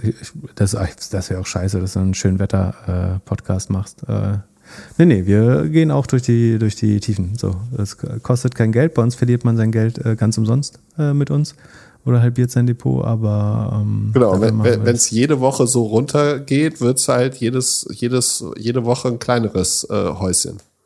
So, also äh, Genau, in absoluten Zahlen verliere ich jede Woche schon weniger. Das ist das, das einzig Tröstliche äh, gerade. Das, äh, Dann ja. Äh, hat jemand gefragt nach SUSE. Was ist SUSE nochmal? Ist das nicht diese Cloud-Anwendung oder äh, Softwarehersteller mit Linux oder so? Was machen die nochmal genau? Äh, genau, SUSE ist eine, äh, aus einer Open Source, also aus der Open Source Community äh, entsprungene äh, Company, sind 2019 äh, an EQT verkauft worden oder wurden für zweieinhalb Milliarden an EQT verkauft und sind dann public gegangen. Sekunde, wo habe ich das? Also die bauen letztlich Enterprise Grade Open Source Solution, nennen sie es selber. Also alles, was auf das UI-Umgebung für die für, für, für Linux letztlich, äh, um das in der Firma irgendwie large scale einzusetzen, sind von einem Private Equity an die Börse gebracht worden. Wie gesagt, Sekunde, wo habe ich jetzt die Zahlen da? Zahlen sehen ganz solide, also haben ein komplettes, also kommen aus Nürnberg, glaube ich, ähm, Nürnberg, ähm, haben aber ein US-Management bekommen äh, von, von, EQT, was auch nicht äh, ganz selten ist. Die CEO kommt, äh, ist eine weibliche CEO, kommt von äh, CEO, äh, kommt, war vorher COO, Chief Operating Officer bei, bei SAP, ein relativ erfahrenes Management-Team, die äh, das an die Börse gebracht haben jetzt. Die Zahlen sagen 560 Millionen ARR, also eine halbe Milliarde ähm, Annual Recurring Revenue ungefähr. Das wächst mit 17 Prozent, macht 37 Prozent Adjusted EBITDA-Marge, was eine sehr gute Marge ist. Wie gesagt, wächst aber nur mit 17 Prozent. Das würde aber reichen für die, ähm, für die Rule of 40, logischerweise. Die, was mich ein bisschen nervt, sie ähm, reporten relativ viele so ungewöhnliche Kennzahlen oder nicht ungewöhnliche, aber also alles ist komplett adjustiert erstmal. Dann gibt's Adjusted Cash EBITDA, Adjusted Cash EBITDA Margin, Adjusted Revenue. Warum soll man jetzt das Revenue adjusten? Arbeitete da jemand vielleicht, der vorher bei ähm, We war? bei, bei WeWork meinst du? Ja. Nee, ganz so schlimm ist es, glaube ich, nicht. Äh, die, der würde es, glaube ich, nicht weit schaffen in der Private Equity Umgebung. Die Gefahr, also und sie entledigen sie, also äh, dann dadurch, dass sie Cashflow positiv waren und von, äh, in der Hand von EQT waren, haben die natürlich denen ein bisschen Schulden äh, übergeholfen, von denen sie sich jetzt nach und nach befreien äh, müssen. Also sie müssen ja einfach ihre Schulden abzahlen. Die, äh, du wirst ja mit einem Leverage gekauft, also die Firma wird verschuldet, äh, um sie zu kaufen mit einem Fremdkapitalhebel. Den bauen sie jetzt sehr erfolgreich ab, aber das gelingt ihnen auch gut. Also die Nettoverschuldung sinkt. Die Zahlen, wie gesagt, ist in der Rule of 40 drin. Natürlich hätte man lieber 33% Wachstum und 17% Marge als andersrum, würde ich behaupten. Zumindest noch wird Growth höher bewertet als Profitabilität, würde ich sagen. Äh, 37 Prozent, 17 Prozent, sorry. Meine Angst wäre so ein bisschen, dass das das nächste Teamviewer wird. Also, dass das wieder perfekt schick gemacht wurde für den Börsengang von, von EQT. Und 17 Prozent Growth ist schon echt schmal. Also, wenn das einstellig wird in einem der nächsten Quartale. Aber wieso? Da kann man doch super investieren und wartet, bis sie irgendwie Fußballwerbung machen. ja, genau, das wäre dann der, der Kontra. Ich guck mal ganz kurz, was dieses Multiple ist. Also, und sie haben viel hinzugekauft auch. Also, sie sind 5,3 Milliarden wert ähm, bei 550 äh, ungefähr Umsatz, also 10x Revenue Multiple. Das ist, ja, aber sie wachsen, wachsen halt auch nur mit 17 Prozent. Also, man könnte sagen, es sind fair bewertet. Kurs bewegt sich, es war Höhepunkt 40, jetzt bei 27. Ich, äh, gerade nach der Teamviewer-Geschichte wäre mir es ein bisschen zu heiß, das anzufassen. Also, ich hielt es für wahrscheinlicher, dass sie sich negativ entwickeln als positiv, ehrlich gesagt. Ähm, sieht total solide aus, hat einen äh, anständigen Cashflow, ähm, was man auch erwarten würde. Äh, werden ihre Schulden definitiv abgebaut bekommen, so. Aber ich mache mir Sorgen über das Wachstum. Ähm, und deswegen würde ich da jetzt nicht anpacken. Es sei denn, ich nutze das Produkt und habe irgendwie mega Insights und ich weiß irgendwie, dass ich da jetzt deutlich mehr Geld ausgeben würde, meine Firma jedes Jahr und ich weiß, dass andere Firmen das auch machen dann und ich habe irgendwie die Konfidenz, dass das ähm, langfristig auch beim Revenue wachsen wird. Das ist so die Revenue Expansion, das ist aber auch so ein Zeichen, wenn die einem das nicht geben. Sekunde, ich schaue mal, ob ich es nur übersehen habe oder Sekunde. NRR. Uh, SUSE NRA ist 108% und Rancher, das ist das Produkt, was sie hinzugekauft haben, 145. Das ist natürlich ganz gut. Uh, genau, das war das andere, habe ich das schon gesagt. Ähm, die haben viel des Umsatzwachstums auch äh, anorganisch gemacht, also durch Zukäufe wenn die mal nichts kaufen, dann ist das Wachstum vielleicht auch weg. Ich, es drängt sich nicht auf. Also, was ich ja sonst immer sage, ist, warum jetzt das kaufen? Du kriegst für das gleiche Malte oder ein bisschen teurer irgendwie auch ein Microsoft oder Salesforce, die ein bisschen weniger profitabel sind, aber noch ein klein bisschen schneller wachsen. Ich glaube, die besser vorhersagbar sind, weniger Risiken. Oder man bekommt eben günstiger auch die High-Risk, High-Growth-Companies gerade. Also es soll definitiv kein Verriss sein, aber mein Bauchgefühl sagt mir, also ich würde es nicht machen. Ich kann manchmal nicht 100% sagen, warum, aber mein Bauchgefühl ist, das könnte so ein Team-Viewer-Case werden. Und ähm, wenn sie nächstes Quartal mit 25% wachsen statt 17, dann äh, sagen wir auch, dass, dass ich doof war. Dann, Kannst du es nochmal angucken, so groß ist es jetzt auch nicht. dann kam eine Frage, die fand ich sehr spannend. Und zwar, stell dir vor, du hast einen Sparplan. Ne? Da mhm. vielleicht in ein oder zwei ETFs und lässt du jeden Monat die gleiche Summe reinlaufen. Mhm. Jetzt äh, ist ja alles ein bisschen günstiger geworden. Macht es jetzt Sinn, den Sparplan zu erhöhen, also mehr Geld, beispielsweise den Einsatz zu verdoppeln oder sowas, in den gleichen Sparplan, in den du vorher schon eingespart hast? Mm, zu also wie gesagt, ich würde ihn auf keinen Fall halbieren, äh, also äh, pausieren. Also wenn, wenn, man mehr Geld zur Verfügung hat und das nicht braucht, ähm, dann ich, es ist halt. Aber die Wahrscheinlichkeit ist doch auch, dass es noch weiter runtergeht. Also ist doch genauso, oder? Also morgen Die, die Wahrscheinlichkeit gibt es auf jeden Fall. Ich würde sagen, sagen, je weiter es runtergeht, desto weniger, dass, dass dann die Wahrscheinlichkeit sinkt, dass es noch weiter runtergeht. Ähm, also steigen tut die Wahrscheinlichkeit nicht beim Crash. Das, weil das, das Abschlagpotenzial wird ja immer weniger. Ich würde schon sagen, dass tendenziell eine gute Möglichkeit ist. Ähm, man kann natürlich auch länger warten oder es aufteilen, vielleicht irgendwie die Hälfte oder ein Drittel jetzt investieren, aber wenn man, wenn man mehr Geld übrig hat, weil man gerade einen Bonus bekommen hat oder so und wenn man keine anderen Anlageideen hat, dann warum nicht jetzt? Achso, uns geht ja eh um Sparplan, das heißt, es ist sowieso gestückelt. Ähm, wie gesagt, weil man mehr Geld zur Verfügung hat, hielt es nicht, also es ist schlauer, das jetzt aufzudrehen als äh, vor sechs Monaten auf jeden Fall. Also damals ähm, haben wir weiter investiert, äh, also auch wir, weil es mehr oder weniger alternativlos war ähm, und in dem vollen Bewusstsein, dass es überbewertet war. Ähm, da ist jetzt zumindest ein, ein, sehr großer Teil, also die Hälfte der Überbewertung weggefallen. Also wenn wir es damals gemacht haben, warum sollen wir es jetzt nicht machen? Und wenn es dann nochmal billiger wird, so Bier. Vielleicht kaufen wir da nochmal nach. Aber ähm, ich glaube, der, der sicherste Weg, Geld zu verlieren, ist eben am Höhepunkt einzukaufen und dann am Tiefpunkt zu verkaufen. tendenziell soll es andersrum besser funktionieren. Aber das, niemand weiß, ob jetzt, das jetzt der Tiefpunkt ist. So, ja, und da, das ist auch wirklich ein Learning der letzten Tage für mich, ist, es weiß echt niemand irgendwas. Nee, also das einzige sichere Indiz gibt es, wenn alle einer Meinung sind. So dann, dann ist es fast sicher, die Gegenmeinung zu nehmen. Also das glaube ich zumindest. zumindest. Dass äh, wenn, wenn alle mega Angst haben oder Panik ähm, oder alle komplett greedy sind, dann ist es fast sicher, dass es ähm, sehr, sehr schnell kippen wird. Ähm, das ist das einzige Zeichen, was ich sehen will. Ansonsten, solange es beide Meinungen gibt, ist es, kann, kann alles passieren. Das ist unvorhersehbar. Wie waren die Home 24 Earnings? Eine der ersten Earnings. Ich meine, war das der Laden, der Butlers jetzt gekauft hat? Mhm. Ähm, ich mu ha, muss gestehen, ich habe ähm, ganz vorsichtig so ein bisschen äh, sagen, auf schlechte Earnings gewettet, weil ich das vielleicht auch bei vielen Retail-Earnings machen werde, äh, diese Saison. Ähm, sind so 10% runtergekommen, das ist jetzt nicht wild. Ähm, die Zahlen waren nicht, gar nicht so furchtbar. Sie haben 615 Millionen Umsatz gemacht und das sind plus 27 Prozent zum Vorjahr. Also es ist, sind vorläufige Zahlen, wenn ich mich nicht irre. Ja, klar. Äh, vorläufige Zahlen für 2021. Wie gesagt, es entspricht einem Anstieg von 27 Prozent zum Vorjahr. Ähm, das ist gar nicht so schlecht.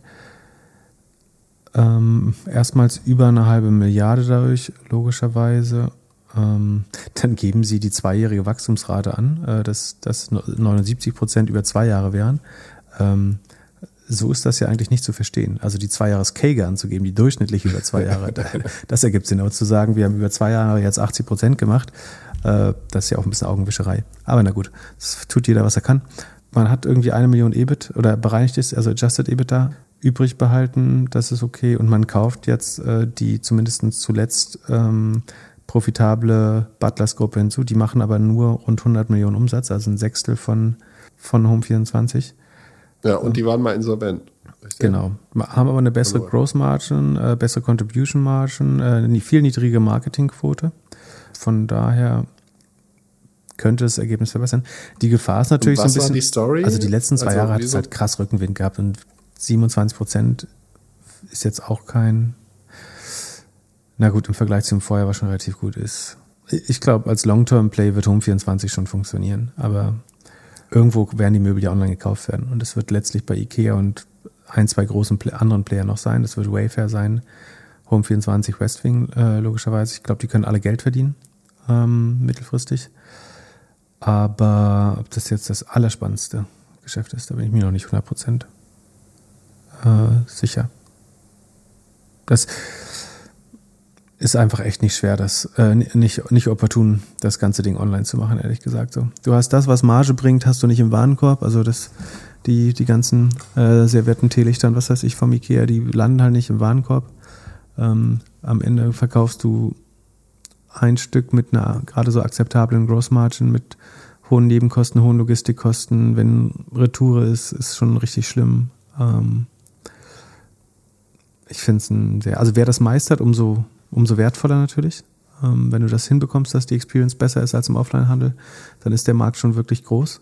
Ähm, aber dass da wirklich große Margen stehen, das wird, glaube ich, schon schwer. Oder man muss richtig groß sein. Und du siehst ja, dass selbst Ikea sozusagen so eine Strafe auf den Online-Handel, weiß nicht, ob es die noch gibt, aber damals gab es immer so eine Strafe dafür, dass du online bestellst, was Sinn macht, weil du du subventionierst eben nicht mit diesen Quengelartikeln äh, oder den, den anderen Sachen, die du kaufst. Von daher anders geht's, glaube ich, nicht. Da müsst, du könntest auch einfach die Artikel teurer machen, aber es wäre unehrlich als IKEA zu sagen, wir können online zum gleichen Preis verkaufen wie offline, weil es einfach ein komplett anderes Geschäftsmodell ist. Das Offline-Modell ist, äh, ist, ich kaufe mir ein subventioniertes oder ein zwischen Predatory Pricing und ein bisschen Marge Billigregal und pack mir äh, Servietten, Teelichter, Gläser, Kaffeetassen, was weiß ich ein, Kuscheldecker Und das geht halt online oder so funktioniert es oder es, sie haben es nicht, on, niemand hat es hinbekommen, das online zu machen, außer, wobei Westwing fast ja so ein bisschen in die Richtung geht, aber ja.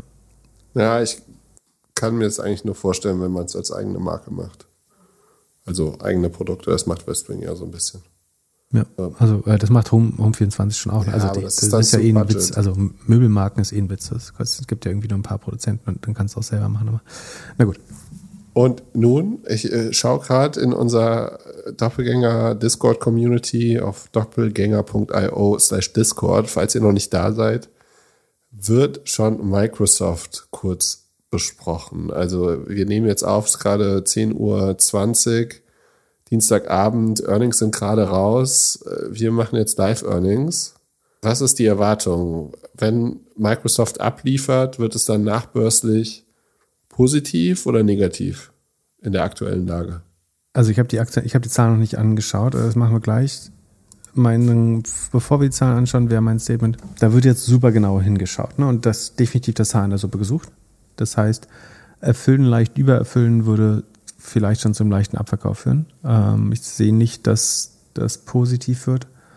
Ähm, also sagen wir überrascht. Man könnte bei Azure, am ehesten eine Überraschung wäre, wenn äh, Azure ähm, mehr als 50 Prozent wächst. Ich glaube, 50 Prozent war das letzte Quartal. Aber wo sollen die Cloud-Umsätze denn noch herkommen? Von der Venture Capital, es wurden 650 Millionen Venture Capital geraced letztes Jahr. Ähm, das muss irgendwo hin. Das heißt, ja, das wäre so ein bisschen meine Erwartung. Ich erwarte kein, eigentlich überhaupt keine Überraschung, deswegen würde ich jetzt sagen, unwahrscheinlich. Also es sei denn, es gibt eine Überraschung, dann kann es auch zweistellig werden. Ansonsten halte ich Microsoft für ein total solides Basisinvestment, gerade weil es so berechenbar ist. So, du wirst, äh, werden Leute von einem Quartal auf ein anderes aufhören, Microsoft Office zu kaufen? Nee. Ähm, Ich habe jetzt äh, LinkedIn gekündigt. Es tut nicht weh. Ja, du kriegst trotzdem noch Werbung. Das Werbegeschäft von LinkedIn, das ist auch eine spannende, das, die Zahl kriegt man nicht äh, immer so einfach, aber das ist letztes Quartal um 60 Prozent gestiegen. Das würde ich jetzt gern sehen, ähm, wie es dieses Quartal war. Ähm, wir können ja mal reinschauen, oder? Show me. Okay, also schauen wir mal auf die Website. Das ist bei Microsoft das Q2 22 offiziell, also abweichendes Geschäftsjahr auch. Das Gesamtrevenue ist auf 51,7 Milliarden pro Quartal, wohlgemerkt, ähm, gestiegen. Das entspricht einem Wachstum von 20 Prozent. Das ist ähm, im Vorjahr waren es nur 16,7 Prozent. Ähm, es ist zum Vorquartal, da waren es noch 22 Prozent leicht entschleunigt im Vergleich zum Vorjahr. Beschleunigt, das ist ganz gut. Ähm, die Gross Margin ist auch ganz leicht runtergegangen von rund 70 Prozent auf 67, aber auch da im Q2 des Vorjahres war sie auch nur bei 67. Ähm, also das Vergleichsquartal ist immer etwas äh, höher bei den Kosten. Ähm, von daher auch gut. Das Operating Income ist 22 Milliarden. Da bleibt 18,7 Milliarden Net Income übrig und die Marge wäre damit 36 Prozent. Im Vorjahr waren es also sind 36,3, im Vorjahr waren es 35,9. Also die Marge hat sich im Vergleich zum Vorjahr leicht ausgeweitet, sogar nicht so gut wie im Vorquartal, ähm, aber im Vergleich zum Vorjahr sehr gut. Ähm, und sowohl das Ergebnis als auch der, der Umsatz müssten damit die Erwartungen leicht geschlagen haben, also knapp übertroffen haben. Ähm, was noch spannend ist, es sind dann eben, also ich würde damit, also es ist jetzt nicht outstanding irgendwie, das heißt, ich würde damit rechnen, dass es wahrscheinlich reizt nicht, um den Kurs zu halten, wie gesagt, weil man super kritisch hinguckt. Ähm, aber es sind gute Zahlen, würde ich sagen. Also keine negative Überraschung, kein Grund, den äh, weiteren Ausverkauf zu starten. Und was jetzt noch ganz spannend ist, sind die Segmente. Ja, das ist vielleicht das Haar in der Suppe. Also ähm, Azure and Others Cloud Services, das ist das ähm, Cloud-Segment, ist von, die hat die letzten vier Quartale jedes Mal über 50 Prozent Wachstum geschafft und ist jetzt auf 46 runter. Das ist jetzt nicht perfekt so. Das wäre natürlich schöner, wenn das irgendwie bei 48, 49 geblieben wäre, nicht auf 46 gleich abgefallen. Ähm, aber wie gesagt, äh, da geht es jetzt auch um mehrere Milliarden schon. Äh, und die noch mit 50 Prozent wachsen zu lassen, ist schwer zum Vergleich. Ich glaube, die Amazon Cloud wächst, äh, ich vergesse immer wieder 38 oder sowas. Sekunde, ich schau mal rein, bevor ich Quatsch erzähle. Aber ähm, also das ist schon eine am schnellsten wachsenden äh, westlichen Cloud-Produkte. Genau, Amazon, ach, sehr gut, 38,9. Ähm, Google Cloud Services wächst ähm, mit 43, genau, äh, nee, mit Nee, noch ein bisschen mehr. Ähm, aber Microsoft mit 50 Prozent war gut, ist jetzt ein bisschen verlangsamt. So, das wird den, den Superoptimisten nicht gefallen. Ansonsten ähm, Office geht ein bisschen runter auf 19 Prozent, war vorher knapp über 20.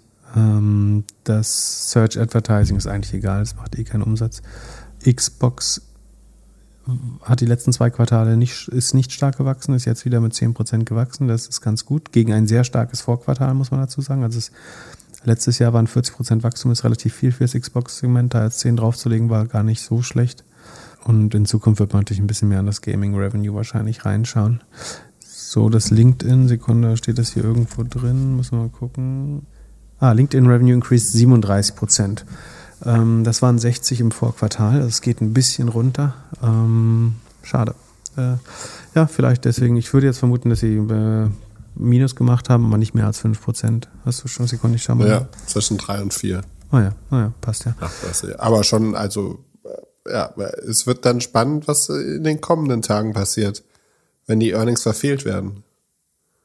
Das könnte man jetzt zusammenfassen, eigentlich alles erreicht, ein bisschen above the line oder ein bisschen mehr als erwartet und trotzdem leicht abgestraft. Genau, es gibt jetzt auch keinen Grund, extra bullish zu sein bei Microsoft. Ne? Also wäre LinkedIn jetzt super schnell gewachsen, wäre es nochmal spannend, fände ich, oder eben, obwohl es relativ klein ist eigentlich. Ähm, die Cloud-Sparte, das ist jetzt nicht so schön, dass sie, aber es ist wie gesagt 46 Prozent Wachstum, würde sich jede Company darüber freuen. Ähm, muss man auch mal fair sehen. Ähm, aber jetzt, also vor dem Hintergrund ist es jetzt schon unwahrscheinlich, dass ein, irgendwie ein ServiceNow oder ein, ein Salesforce oder so kom, äh, komplett enttäuscht. Also eigentlich sollte das so ein bisschen Confidence geben, würde ich sagen, dass jetzt vielleicht die schlimmsten Überraschungen nicht drohen, aber man weiß es nie ja, so richtig rational ist der Markt ja auch nicht. Apropos ServiceNow kommt morgen. Tesla auch. Te Tesla kommt morgen. Oh, ja. Dann haben wir noch Robinhood und äh, Apple am Donnerstag. Genau, Apple finde ich immer schwer vorherzusagen. Das ist halt, äh, ja, so viel Hardware und so. Weiß gar nicht, wo. Ja, ich glaube, das wird, sicherlich an. das wird ähnlich sein wie bei Microsoft. Es wird alles irgendwie okay und wahrscheinlich ist es so, dass die Erwartungen waren, dass es vielleicht ein bisschen weniger verkauft worden ist wegen Supply Chain und dann wurden doch alle Ziele erreicht, weil die, ja, wie ich mit meinem Telefon gemerkt habe, die, die, die äh, Zweitverkäufer dann die Ware einfach nicht bekommen haben. Genau. ServiceNow, äh, wie gesagt, SAP kommt, äh, die großen Enterprise-Suiten. Ähm, Team, also Atlassian, äh, ist Atlassian Team? Ja. Äh, Atlassian kommt, glaube ich, Freitag noch. Und Robinhood, wie gesagt. Robinhood würde, also ich würde ja sagen, eher skeptisch, weil das letzte Quartal jetzt nicht so geil war.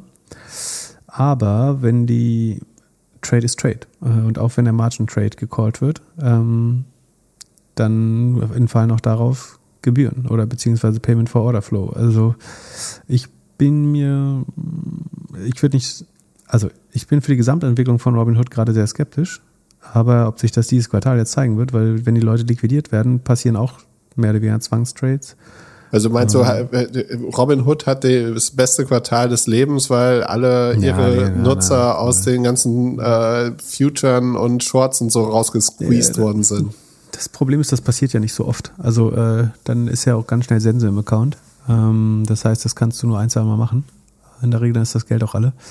Ähm, gesünder ist schon ein Trader, der immer wieder tradet, äh, ein bisschen als einer, der glattgestellt wird. Ich glaube, Robin Hood wird es erst wieder gut geben, wenn Dogecoin, äh, wenn man beim äh, McDonalds mit Dogecoin kaufen, bezahlen kann. Aber ist ein guter Punkt. Vielleicht, vielleicht bleibe ich dann doch äh, bearish bei Robinhood. Also ich verwerfe meine Bedenken, dass äh, Trading auf Trading ist, also dass äh, Glattstellung auf Trading ist.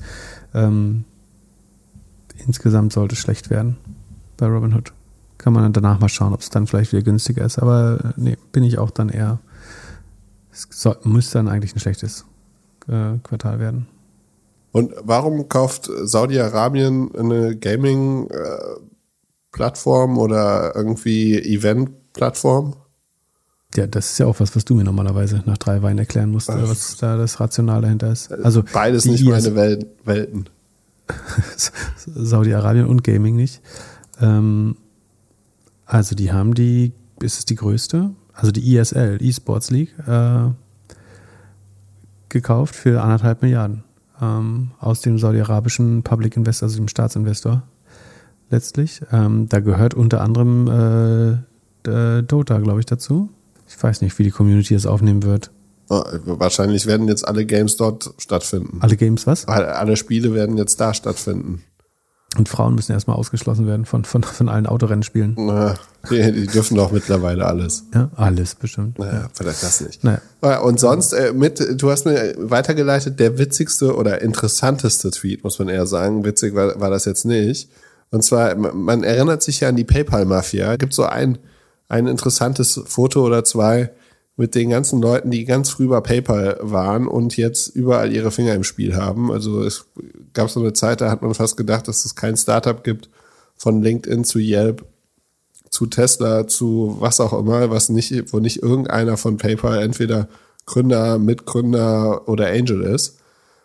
Jetzt äh, kam so ein bisschen die, die Stripe-Mafia und zwar mit Y Combinator. Da äh, hat ein Gründer äh, von einem Payment-Anbieter, Bolt, äh, hat getwittert, wie schwierig seine Zeit als Gründer war, gegen Stripe zu arbeiten. Also gegen die VCs, gegen Stripe, gegen Y Combinator und, und, und. Das ist schon interessant zu sehen. Und da sieht man auch, also auch wenn man, ich finde, bei amerikanischen Firmen hat man immer so das Gefühl, äh, die sind alle so wahnsinnig nett und so offen.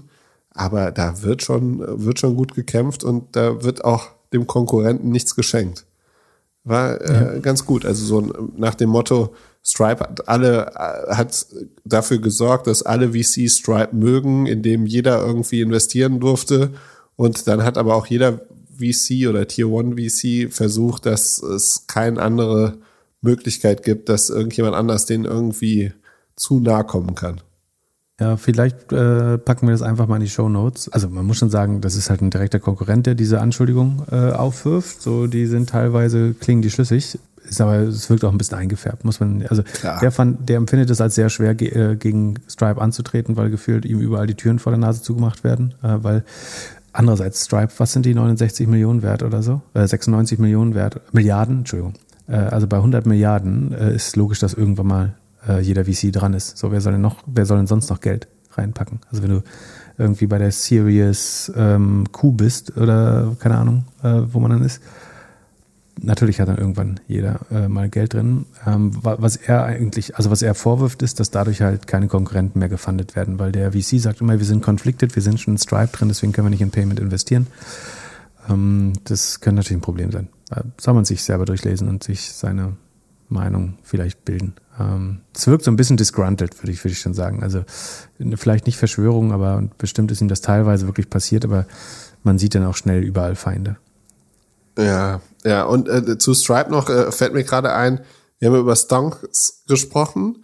Der, der Gründer hat vorher oder hat gemeinsam mit seinem Bruder auch eine Firma noch gegründet und die dann verkauft. Und die haben, ganz witzig, die Seite gibt's auch noch, tun wir auch mal in den, in den Discla äh, in die ähm, Side Notes, äh, purfounders.com gemacht und da hat er so aufgerufen, dass er Secondaries kauft. Und äh, in dem äh, einen Interview, das er gegeben hat, hat er gesagt, ja, er konnte darüber halt günstig Anteile vor dem IPO von Airbnb kaufen, so für irgendwie 50 Dollar den, äh, den Share. Jetzt, äh, was ist Airbnb 140 oder so aktuell. Äh, aber er hätte auch versucht, von Stripe was zu kaufen, aber da wäre der Preis so gigantisch weit oben gewesen, äh, dass äh, er das nicht gemacht hatte. Aber ja, ganz interessant. Er hat wohl eine Zeit lang dafür so ein bisschen Werbung gemacht und halt dann von Mitarbeitern, Mitgründern und so weiter hier und da Anteile gekauft. Die Zeit hat sich auch ein bisschen verändert. Ne? Also ich glaube, wenn man äh, ja von äh, wenn man jetzt an, auf der auf der so anschaut, wie die IPOs gelaufen sind, äh, macht es wahrscheinlich mehr Sinn, jetzt irgendwie die äh, die Aktien von dem einen oder anderen IPO äh, oder frischem IPO-Startup zu kaufen, als noch vor vorm IPO. Äh, ja, glaube, die, die Nachfrage nach Pre-IPO-Stocks ist gerade ein bisschen gesunken. Gab es auch einen lustigen Tweet äh, von jemandem, der den IPO-Kalender fürs Q1 2022 gepostet hat. Also ein leeres Blatt Papier. Ja, Gut, dann bis äh, zum Wochenende in alter Frische. bis Samstag. Machen wir Februar dreimal die Woche? Nee, nee, nee. Das war, das, ich, ich weiß, dass das keine langfristige, das war teuer erkaufter, teuer erkauftes Wachstum damals. Äh, den Fehler nie nochmal. ähm, und ich, ich weiß, wo das endet. Äh, Also, ich wünsche dir was. Bis dann, habt eine schöne Woche. Ciao. Ciao, ciao.